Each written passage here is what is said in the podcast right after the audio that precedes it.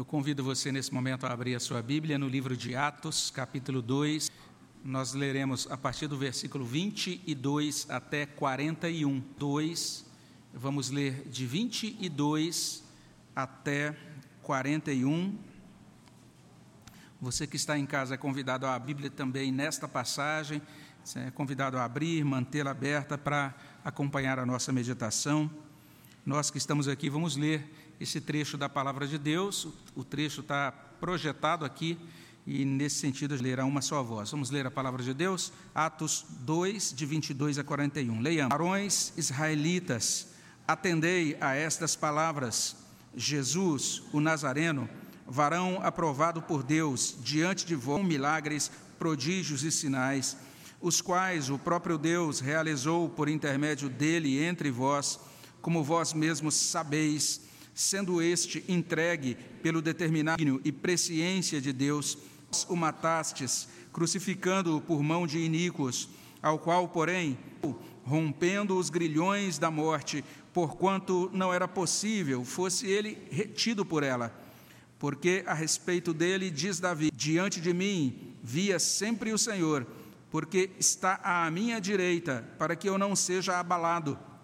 Por isso se alegrou o meu coração e a minha língua exultou.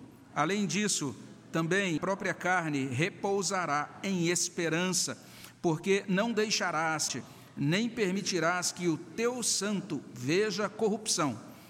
Fizeste-me conhecer os caminhos da vida, encher-me-ás de alegria tua presença. Irmãos, seja-me permitido dizer-vos claramente a respeito do patriarca Davi, que ele morreu e foi sepultado, e o seu túmulo permanece entre nós até hoje. Depois, profeta, e sabendo que Deus lhe havia jurado que um dos seus sentaria no seu trono, prevendo isto, referiu-se à ressurreição de Cristo, que nem foi deixado na morte, nem o seu corpo experimentou. A este Jesus, Deus ressuscitou, do que todos nós somos testemunhas. Exaltado, pois, à destra de Deus, tendo recebido do Pai a promessa do Espírito Santo, amou isto que vedes e ouvis. Porque Davi não subiu, ele mesmo declara: Disse o Senhor ao meu Senhor: Assenta-te à minha direita, até que eu ponha os teus inimigos por estrado dos pés. Esteja absolutamente certa, pois, toda a casa de Israel de que a este Jesus que vós crucificastes, Deus o fez Senhor e Cristo. Ouvindo eles estas, compungiu-se-lhes o coração e perguntaram a Pedro e aos demais apóstolos, irmãos. Respondeu-lhes Pedro: Arrependei-vos e cada um de vós seja batizado em nome de Jesus Cristo para a remissão dos vossos e recebereis o dom do Espírito Santo. Pois para vós outros é a promessa para vossos filhos e para todos os que ainda estão longe, isto é, para quantos o Senhor nosso chamar. Com muitas outras palavras, deu testemunho e exortou: vai-vos desta geração perversa. Então, os que lhe aceitaram a palavra foram batizados, havendo um acréscimo naquele dia de quase mil pessoas. Senhor, te agradecemos pela bênção da tua palavra e pedimos que teu Espírito nos ajude, nos abençoe. Esteja com as crianças que estão recebendo a tua palavra no culto infantil, esteja conosco, esteja com aqueles que estão também de suas casas. Abençoa também, ó Deus, as igrejas que agora, onde quer que a tua palavra esteja sendo pregada com fidelidade. Abençoa essa reunião, abençoa, Senhor Deus, o resultado da tua palavra nos corações. Livra-nos, ó Deus, do inimigo. Que a palavra, Senhor Deus, que essa semente possa cair no nosso coração e que ela possa encontrar lugar e produzir bom fruto para a glória do teu nome. É o que pedimos no nome de Jesus. Amém, Senhor Deus. Na semana passada, no nosso culto à luz de velas, quer dizer, à luz de iPad, né? não foi bem de velas, né? meditar nesse sermão que Pedro pregou no dia de Pentecostes. O sermão está registrado nesse capítulo 2 de Atos, desde o versículo 14 até o versículo 41. Naquela ocasião, a gente viu que esse apóstolo se levantou naquele dia tão memorável e pregou esse sermão em meio a um grande alvoroço, porque esta são relatada realmente no capítulo, na cidade, a cidade de Jerusalém estava nos religiosos e de repente a casa onde se reuniam os seguidores de Jesus Cristo, cerca de é, pouco mais de 100 pessoas, aquela casa foi por um som celestial como de vento impetuoso e apareceram distribuídas entre eles línguas como de fogo e pousou uma sobre cada um deles, como a gente lê em Atos 2 de 1 até 4, e aconteceu então isso que a gente pode chamar de poliglota, não é? Por quê? Porque os discípulos galileus abriram a ocasião e prorrompeu esse puríssimo louvor a Deus nos idiomas dos visitantes de Jerusalém. E aquela voz de adoração alta que chamou a atenção de muita gente que se ajuntou a fim de tentar saber o que estava acontecendo, entender o que estava acontecendo. E daí eles perguntaram em Atos 2:12, que quer isto dizer? Esse sermão de Pedro, de certa maneira, é uma resposta a essa pela multidão, não é? Pedro vai se esforçar, ele vai responder muito adequadamente a esta pergunta. Uma outra coisa que a gente viu na, na semana também, a gente mais ouviu do que viu, não estava dando para a gente ver muita coisa, não é? Mas é que é, quando Pedro respondeu, quando ele começou a responder a essa pergunta feita aí no verso 12, ele citou uma profecia muito antiga, sido enunciada por um profeta chamado Joel. Você pode conferir essa citação, 14 até 21. E esse profeta do passado tinha dito que haveria um dia em que Deus derramaria o seu Espírito Santo indistintamente sobre seu povo, independentemente do gênero, independentemente da idade, independentemente da classe social, todo o povo de Deus receberia o Espírito Santo e profetizaria. Essa era a ênfase. Então, de certa forma, é, naquilo que ouvimos na semana passada, Pedro estava basicamente dizendo o seguinte: profecia de Joel começou a ser cumprida hoje, então tudo que vocês estão ouvindo, tudo o que vocês estão vendo, está cumprindo um propósito do que foi pronunciado desde o Antigo Testamento. Foi assim que Pedro iniciou o seu sermão, e a gente olhou para isso na semana passada. Mas nessa noite nós vamos olhar agora para esses versículos 22 até 41, é o restante do sermão, e ele começa essa nova parte motivando o povo para ouvir, é o que ele diz aqui no verso 20: Israelitas, atendei a estas palavras, é assim que ele começa o sermão, e em seguida ele ensina três coisas nesse sermão, ou nesse sermão, né? O que ele ensina? A primeira coisa que ele traz para a gente é a seguinte: Jesus foi aprovado por Deus, morreu e ressuscitou. É o que ele coloca nos versos 22 até 24. Ele está de população, aquela multidão, ele diz: Foi isso que ocorreu. Jesus ressuscitou, ele teve um ministério aprovado pelo Senhor e depois se entregou, e em seguida Deus é, o ressuscitou coisa que é dita nesse sermão de Pedro, nesse restante de sermão, de mensagem dele, é que Jesus foi exaltado à direita de Deus, versos 25 até 33. E finalmente, a gente é informado nesse sermão que nós precisamos a salvação e ao senhorio desse Jesus, versos até 41. Então a gente pode caminhar por esse ensino do apóstolo Pedro. E a gente pode verificar, em primeiro lugar, que Jesus foi aprovado por Deus, morreu e ressuscitou, versos 22 até 24. Logo depois de mencionar o profeta Joel, logo depois de enunciar que o que, tinha, o que estava acontecendo era cumprimento da profecia de Joel, apresenta Jesus Cristo. É a primeira coisa que ele faz logo depois de mencionar. E nesses versos 22 até 24, Pedro diz algumas coisas sobre Jesus Cristo. Ele começa dizendo isso: Jesus Cristo, um varão, um homem aprovado por Deus. Jesus Cristo morreu. Jesus Cristo ressuscitou. É o que a gente lê aí no verso 22. Jesus, o Nazareno, varão aprovado por Deus diante de vós com milagres, prodígios e sinais, os quais o próprio Deus realizou por intermédio dele entre vós mesmos sabeis. E ele usa esse verbo, aprovado, que tem esse sentido de autenticado. Jesus foi exposto e publicamente, essa é a ideia, como uma demonstração ou uma prova. E Deus então fornece isso, essa evidência indiscutível de que Jesus era o Filho e o Messias escolhido. Os sinais, por meio das obras realizadas por Jesus Cristo e é bíblica, a NVT, que traz assim: Deus aprovou publicamente Jesus o Nazareno ao realizar milagres, maravilhas e sinais. E essa, pelo menos no meu caso, é uma das coisas que mais chama a atenção quando eu vejo um filme, por exemplo, sobre Jesus Cristo, né? O modo como ele andava pelas cidades, pelas aldeias, curando, realizando grandes sinais, libertando as pessoas do poder do inimigo. De fato, isso é muito, vai ser mencionado outras vezes nesse livro de Atos. Mas deve chamar nossa atenção Pedro dizer assim: que o próprio Deus realizou tais feitos por intermédio de Jesus, no verso 22. Esses sinais são sinais realizados pelo próprio Deus. Olha só também, aí no finalzinho do verso 22, como vós mesmos sabeis. Ou seja, a fama de Jesus como esse realizador de grandes sinais, de grandes, de grandes, de grandes feitos, essa fama tinha corrido longe.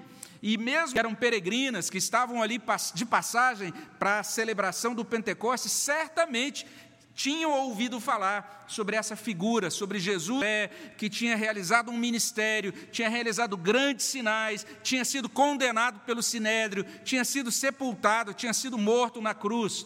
Eles tinham informações sobre isso. Era uma informação corrente na cidade, que dá a entender por esse final aí do verso 22. E verso 23, com duas afirmações que são impressionantes. Olha a primeira afirmação, veja bem, vamos ver o verso 23 todo. Diz assim: Do este, entregue pelo determinado desígnio e presciência de Deus, vós o matastes, crucificando-o por mão de iníquos. Qual é a primeira declaração impressionante? Deus mesmo entregou Jesus Cristo para morrer. Essa é a primeira declaração que impressiona. Este entregue pelo determinado desígnio e presciência de Deus. Essa pedra é muito importante, porque o pessoal estava chegando na cidade, estava ouvindo sobre Jesus Cristo. E quem é ele? Ah, uma pessoa que passou por aí, fez muitos sinais. O que aconteceu? Foi julgado pela, por nossas autoridades. Foi considerado um malfeitor, um rebelde, ou quem sabe um, um falso profeta. Ou é, encaminhar o povo, um falso mestre que desencaminharia doutrinariamente o povo. Agora nós temos Pedro. Jesus foi um varão aprovado. Ele realizou todos esses sinais, confirmando que ele é o Messias. E a morte dele, veja só, ele não morreu porque ele era um rebelde, ele não morreu porque era um falso profeta. A morte dele deve ser entendido como um caso de injustiça trágica, tudo dência tudo derivou da soberania de Deus. Tudo defluiu desse plano perfeito de Deus na salvação. E ainda que Pedro não esteja explicando aqui os detalhes da doutrina da expiação, né, a doutrina do pagamento dos pecados, mas ele está apontando para essa necessidade de Jesus Cristo morrer na cruz e cumprir a redenção. Jesus tinha que passar por esse processo, ele tinha que passar pela morte de cruz para cumprir o próprio Jesus declarou isso lá atrás, no Evangelho de Lucas, capítulo 9, versículo 22. E é sempre bom a gente verificar isso, relembrar isso. O autor do Evangelho de Lucas é o mesmo autor de Atos, e algumas coisas que são levantadas, alguns temas que são levantados lá em Lucas, tem a devida amarração aqui em Atos. E lá em Lucas 9, 22, Jesus disse o seguinte: Ele disse, é necessário que o filho do homem sofra muitas coisas, seja rejeitado pelos sacerdotes e pelos escribas, seja morto e no terceiro dia ressuscite. É necessário. Agora vem o livro de Atos e Pedro, então, inspirado pelo diz: Jesus morreu pelo desígnio e pela presciência de Deus. O próprio Deus o entregou para a morte.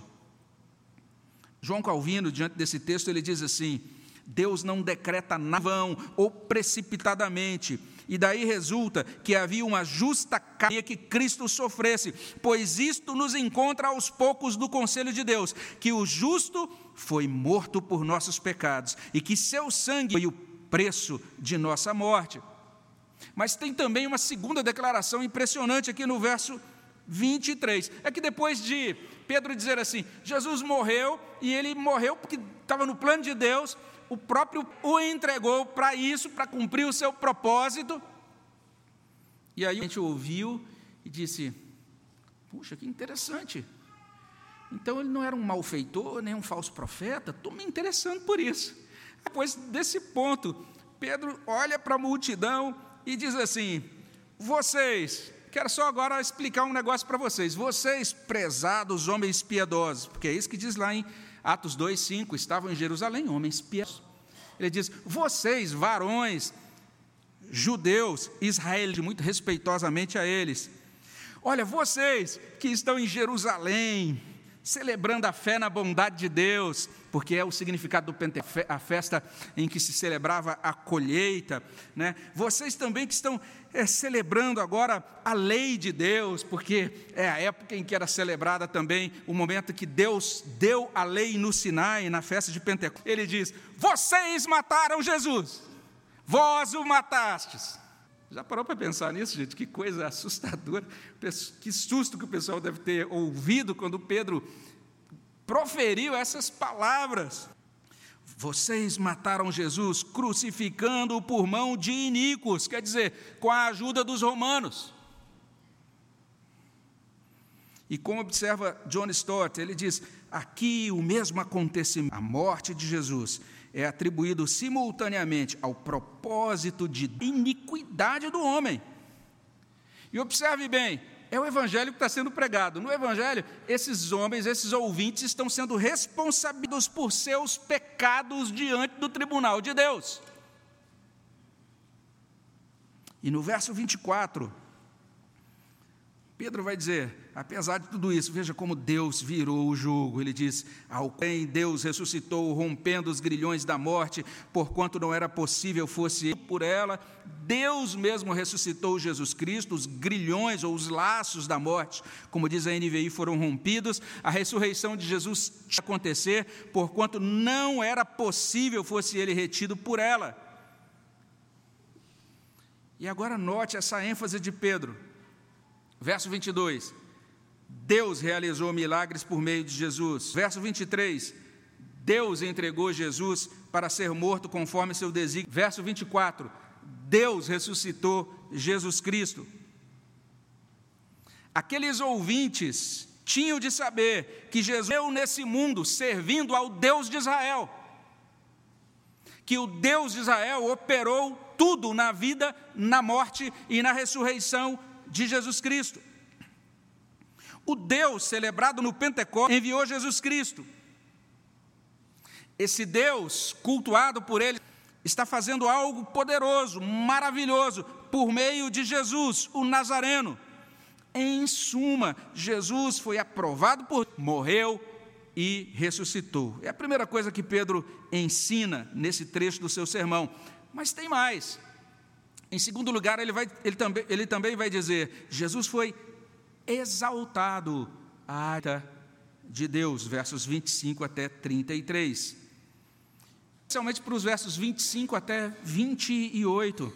Aqui nesses versos 25 a 28, Pedro começa a elaborar sobre isso, explicando o seguinte: aconteceu com Jesus é aquilo que está lá no Salmo 16, de 8 a 11. Olhem para o Salmo de Davi, olhem para o Salmo 16, de 8 a 11.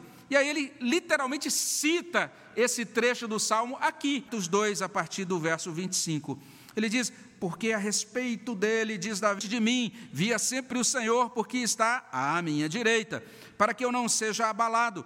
Por isso se alegrou o meu coração, a minha língua exultou.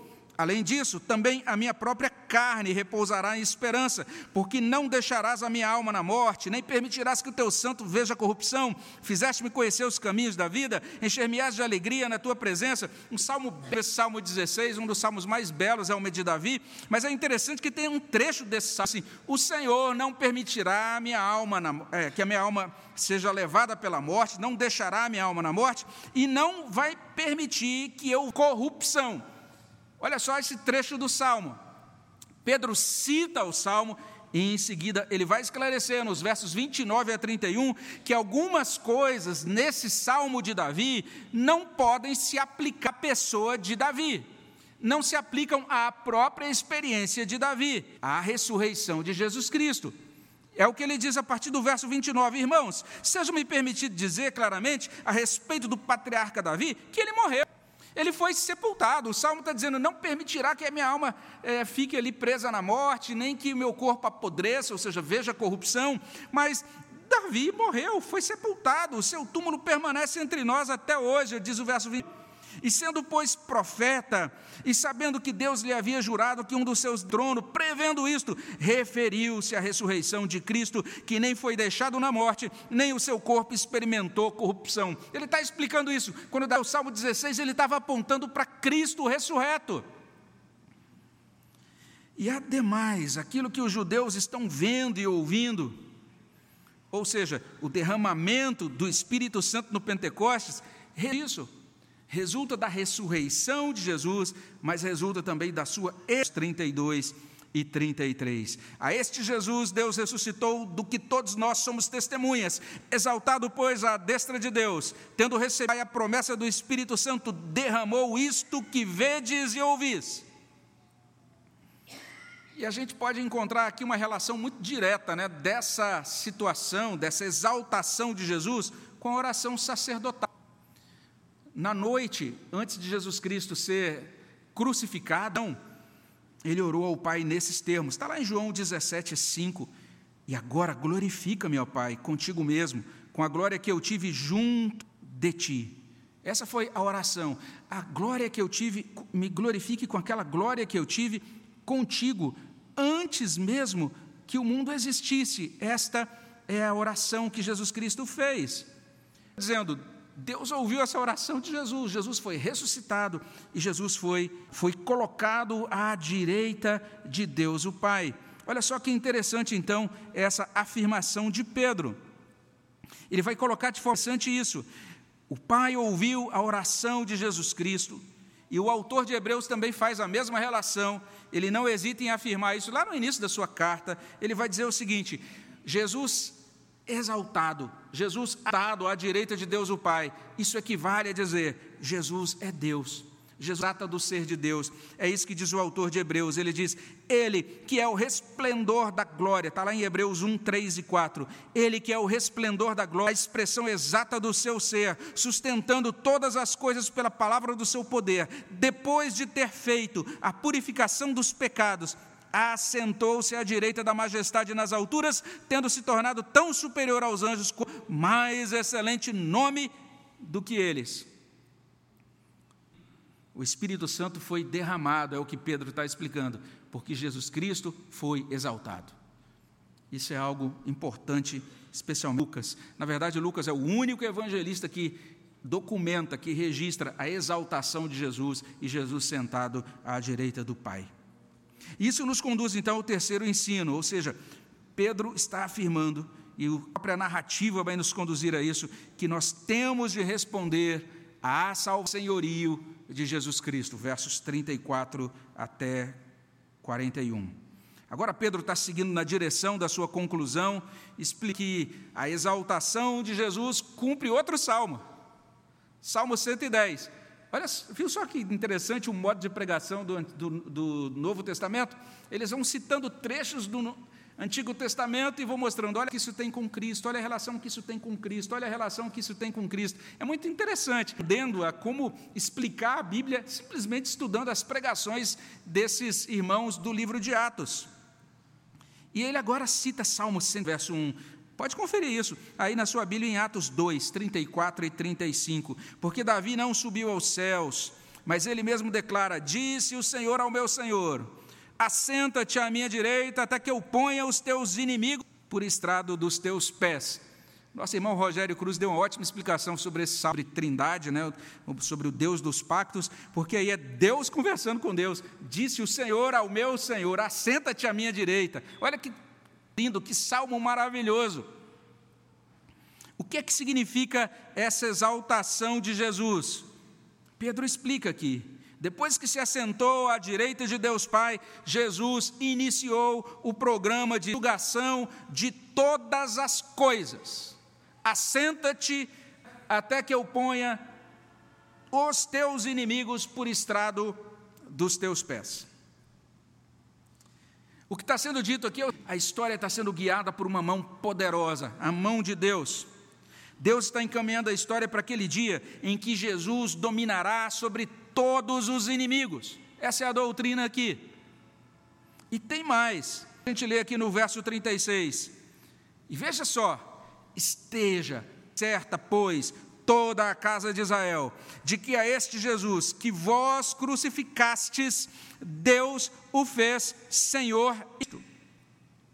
E esclarecendo o sentido dessas palavras, o nosso irmão John Stott, ele nos ajuda aqui, ele diz, é claro que Jesus não se, ter, não se tornou Senhor e Cristo só por ocasião da sua ascensão, pois era e afirmava ser ambos durante todo o seu ministério público. O que o texto agora, Deus o exaltou para ser em realidade e poder o que ele já era por direito. Foi isso que aconteceu na sua exaltação.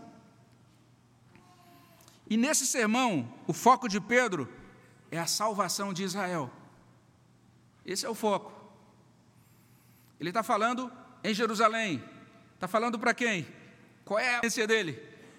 Um monte de judeus e prosélitos, pessoas que todo para participar da celebração do Pentecostes, um público judaico. Ele está interessado na salvação das pessoas, em mostrar que Deus está confirmando o seu pacto com a descendência de Abraão. E olha, mais uma amarração temática aqui, porque se você volta lá no Evangelho de Lucas, logo depois de Maria receber anúncio pelo anjo Gabriel que ela seria a mãe do Redentor, ela profere um cântico e ela termina o seu cântico dizendo: Deus se lembrou da sua aliança, da sua misericórdia para com Abraão. Ele vai cumprir essa aliança. E agora Pedro está afirmando isso no sermão de Pentecostes. É por isso que a NVI traduz esse versículo 36 assim: por que todo Israel fique certo disso. Então, Israel inteiro está representado em Jerusalém, na festa de Pentecostes. Israel de todos os lugares, todo o pessoal que estava espalhado, reunido ali para o Pentecostes. A palavra de Deus é dirigida à totalidade do povo do pacto. Israel se lembra da profecia de Joel, citada lá em Atos 2, 21. O que, que dizia aquela profecia? E acontecerá que todo aquele que invocar do Senhor será salvo. Israel conhecia muito bem essa profecia. E agora vem Pedro, pois bem, Jesus é o Senhor. Jesus é este Senhor, de modo que a salvação de Israel reside em invocar o nome de Jesus. Olha o argumento de Pedro, que beleza, como Deus o encaminha aqui. Isso explica essa declaração que tanto Pedro quanto João fazem e que está lá registrada em Atos 4:12. Não há salvação em nenhum outro, em nenhum outro, porque abaixo do céu não existe nem nome dado entre os homens pelo qual importa que sejamos salvos. Então Israel conhecia a profecia de Joel, mas não apenas isso. Israel esperava pelo Messias. Esperava pelo Cristo. As duas palavras são intercambiáveis. E agora vem Pedro e diz: não é mais preciso aguardar pela vinda do Messias, as promessas sobre a era do Messias estão se cumprindo, a salvação reside em acolher Jesus como seu Messias, o seu Cristo. Deus o fez Senhor e Cristo. E ainda nesse verso 36, Pedro repete aquilo que ele fez lá no verso 20, ele dá aquela cutucada: que vós crucificastes, este Jesus, que vós crucificastes, trocando em miúdos, vocês têm responsabilidade moral e espiritual pela morte de Jesus. E tem um detalhe, não é? é talvez você já tenha pensado nisso, mas eu fiquei meditando, pensando, que, que interessante, porque Pedro está falando dos ouvintes que nem estavam em Jerusalém na época da crucificação de Jesus. Ele está falando vindo lá de longe, só para o Pentecostes, não participaram, não estavam no meio daquela multidão dizendo crucifica-o, crucifica-o. Nem todos faziam parte daquela multidão, gente que tinha vindo de longe, de fora, não é? Mas mesmo assim, Pedro culpou a todos. Jesus morreu na cruz por causa de vocês. Isso é evangelização. Olha só que interessante. Isso certamente chocou aqueles ouvintes, né? E certamente muitos deles nutriam essa expectativa né, da vinda do Messias. Também muitos deles, até à luz da profecia de Joel, outras profecias, esperavam por um tempo de derramamento do Espírito, mas nenhum deles esperava ser culpado pela morte do Messias.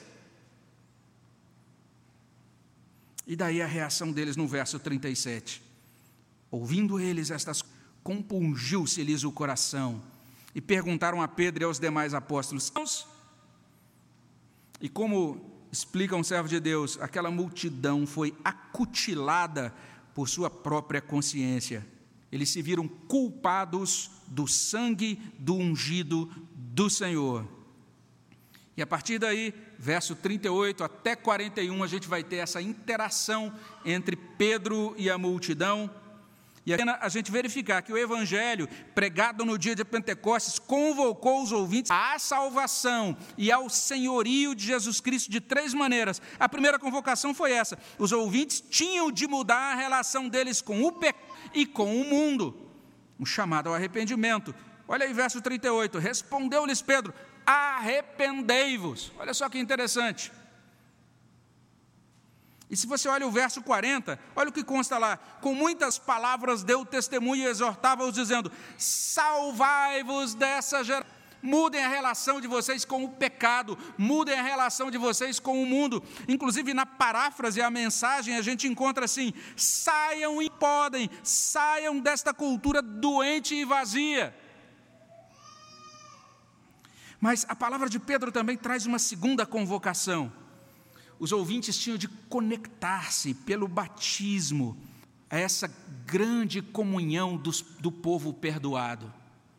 Confessar a fé salvadora, tinham que experimentar purificação, eles tinham que passar por uma ressignificação do que significava agora povo de Deus. O povo de Deus não era apenas povo de Israel, mas era povo de Deus sob o senhorio de Jesus Cristo.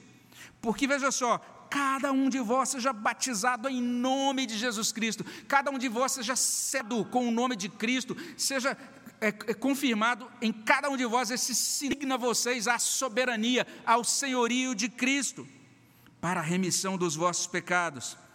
E o verso 41 vai trazer: os que lhe aceitam a palavra foram batizados, havendo um acréscimo naquele dia de quase 3 mil pessoas.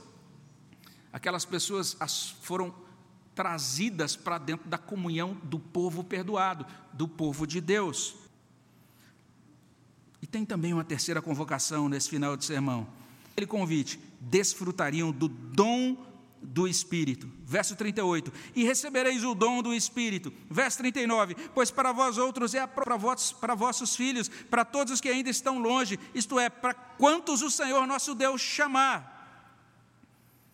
Pedro está dizendo o seguinte: vocês vão ter poder para a vida cristã, vocês vão receber poder para o serviço cristão, vocês vão receber poder para o. E essa promessa mencionada no verso 39 certamente tem a ver com o versículo precedente. Vocês vão receber a dádiva do Espírito, o dom do Espírito. Isso tem relação com Atos 1:4, tem a ver com aquela promessa, a promessa relativa ao derramamento do Espírito Santo. E a menção dessa promessa aos, sendo dada pais e também aos filhos, atualiza de certa maneira Joel, porque Joel diz: o Espírito vai indistintamente, mas também remete a uma profecia de Isaías, Isaías 59, 21, que traz o seguinte: quanto a mim, esta é a minha aliança. Olha que beleza essa profecia de Isaías 59, 21. O Senhor dizendo assim: O meu espírito que está sobre ti e as minhas palavras que pus na tua boca não se apartarão dela, nem, de, nem da de teus filhos, dos filhos de teus filhos não se apartarão desde agora e para todo sempre. De coisa preciosa. E Pedro conclui citando aquela parte final de Joel 2:32, fere a quantos o Senhor nosso Deus chamar. Lá na profecia de Joel 2,32, nós lemos o, profeta falando sobre a salvação dos sobreviventes, a salvação daqueles que invocarem o nome do Senhor, chamados pelo Senhor. Dito de outro modo, nos de responder à salvação e ao senhorio de Cristo. uma vez que a gente chega aqui, nesse final da exposição, Pedro, a gente tem que terminar também a nossa exposição. Esse é um texto que abre espaço para muitos apontamentos doutrinários assim bastante interessantes, importantes sobre o Espírito Santo, sobre o batismo, sobre o batismo com o Espírito Santo, sobre a missão da igreja. A gente não tem tempo aqui e se Deus permitir, a gente vai fazer isso no mês de abril. Vamos ter um sermão específico para fechar, para amarrar esses dados doutrinários que a gente encontra aqui. Mas por hora a gente já pode aprender de forma bem interessante como os cristãos primitivos pregavam o Evangelho. E aqui nesse trecho especificamente, né, se você olhar o inteiro, desde versículo 14 até 41 de Atos 2, nós temos algo pregado por Pedro no dia de Pentecostes. E nesse, nessa pregação, Pedro anunciou que Jesus foi aprovado por Deus, foi, foi ressurreto, que Jesus foi exaltado e que a gente precisa responder à salvação e ao senhorio de Jesus com arrependimento, com fé e também com essa integração à igreja pelo batismo. Eu não sei se você está percebendo o que Deus realizou na Algumas pessoas se perdem tanto nos detalhes, né? O detalhe do som como de um vento impetuoso, ou no milagre das línguas como de fogo, e perceber outras coisas também impressionantes que aconteceram naquele dia. O Espírito Santo veio, Pedro pregou, a igreja floresceu. Foi naquele dia. Hoje a gente ouviu no sermão matutino uma explicação sobre a negação de Pedro. E a gente fica pensando, parece que são dois Pedros totalmente diferentes. Olha o que aconteceu no Pentecostes. Seres humanos receberam remissão de pecados. Seres humanos pecadores foram conectados a um Deus santo. E seres humanos pecadores foram conectados a outros seres humanos pecadores. Que coisa impressionante aconteceu no Pentecostes. E Deus, todos eles, uma obra de purificação e de poder. Que coisa impressionante aconteceu. Uma outra coisa que a gente pode é, pontuar e trazer para a gente hoje é realmente compreender isso, que o Evangelho nos responsabiliza pela morte de Jesus Cristo. Se não fosse o meu pecado e o seu pecado, Jesus Cristo não precisava ter morrido. Esse é o ensino do Novo Testamento. Essa responsabilização nós também devíamos nos compungir e perguntar: o que faremos? Nós também deveríamos clamar por salvação. Nós temos de nos arrepender, nós temos que assumir mudança de crença, mudança de vida, nós temos de crer em Jesus como Salvador, como Senhor, assumir compromisso prático com Ele, recebendo o batismo. Em suma, esses ouvintes do sermão de Pedro, do perdão dos pecados, da dádiva do Espírito Santo, e por fim se uniram à igreja, que seja assim conosco também. Nós precisamos experimentar essas, essas graças que decorrem da pessoa e da obra consumada de Jesus Cristo. Mas ainda em terceiro lugar, aqui pensando ainda em aplicações, a gente não pode deixar de o grande agente, o agente principal de tudo o que é coisa. O grande agente foi o Deus triuno. Ele foi o grande agente. Deus planejou a salvação. Tudo aconteceu porque tem um propósito minado. Deus operou a salvação. Jesus Cristo veio, morreu. Deus aplica a salvação. O Espírito é enviado. Agora as pessoas vão ter o Evangelho gravado nos seus corações. Tinha de ser assim. Tinha de ser Deus. Tinha de ser assim por quê? Porque não queremos nos arrepender. Nós, por natureza, não queremos abandonar essa geração perversa. Nós, conforme o natural do nosso coração, não queremos assumir esse trabalho de viver a aliança com outros irmãos, porque esse caminho do amor a outros é muito difícil. Todas essas respostas, tudo isso que é exigido, vocês querem ser salvos? Então arrependam-se. Todas essas coisas que Pedro existe o Evangelho, tudo isso só pode ser produzido em nós pelo poder do Deus gracioso e soberano. Deus, Deus é o Senhor da nossa salvação. Então a gente pode e deve responder ao relato de Pentecostes com aleluia e graças a Deus. Porque olha só, Deus realizando tudo. E por fim, quando a gente pensa na nossa igreja, que está desde 4 de março de 1937, sabe por que ela foi plantada aqui? Porque nós estamos nos últimos dias e a profecia de Joel começou a ser cumprida. E década após década, todos aqueles que invocaram o nome de Jesus aqui foram salvos.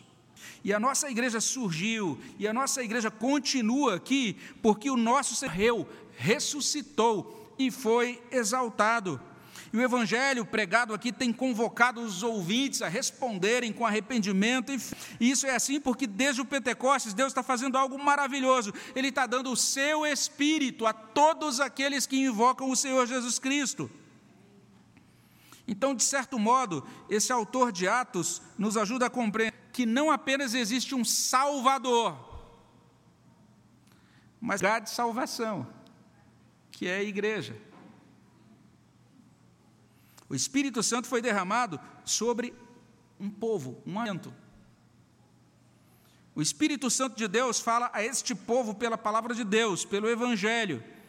E, de certo modo, o livro de Atos nos convoca a permanecer firmes em Deus, crentes em Deus, mas também sem perdoçura do primeiro amor pela igreja. E aí pense, pode ser, pode ser que você ouça isso e falar, pastor, você não sabe o que aconteceu comigo na igreja. Estou muito magoado. Talvez você que esteja em casa, até assistindo só culto online, que eu não quero em nenhuma igreja mais. Você passou por algumas experiências bem esquisitas, quem sabe. Mas nós precisamos entender: Deus está manifestando a sua graça sobre um povo. E isso é viu, quando Deus nos toca com a sua palavra, quando o Espírito Santo produz em nós salvação. Igreja. É isso que acontece dentro da história. Mas não se trata de qualquer igreja. Atos vai nos ensinar que essa continuação da obra de Jesus, ela exige uma vida da igreja consistente com o Evangelho.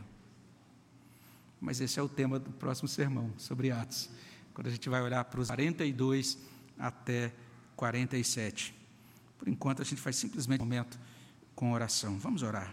Senhor, abençoa os nossos corações e nos ajude, ó Pai, no nome de Jesus, para que esta experiência de ser encontrado pelo Senhor e pelo poder do Senhor e pela graça do Senhor, também seja nossa experiência, ó Pai. Ajuda-nos, ó Pai, no nome de Jesus, a responder adequadamente à salvação e ao senhorio de Jesus. E conduz-nos, ó Deus, como teu povo. Nós suplicamos a tua graça, pedimos tua verdade, a tua salvação ao coração daqueles que não te conhecem. E que Senhor, ó Deus, confirme, console, fortaleça a nossa fé no Senhor. É o que pedimos no nome Amém, Senhor.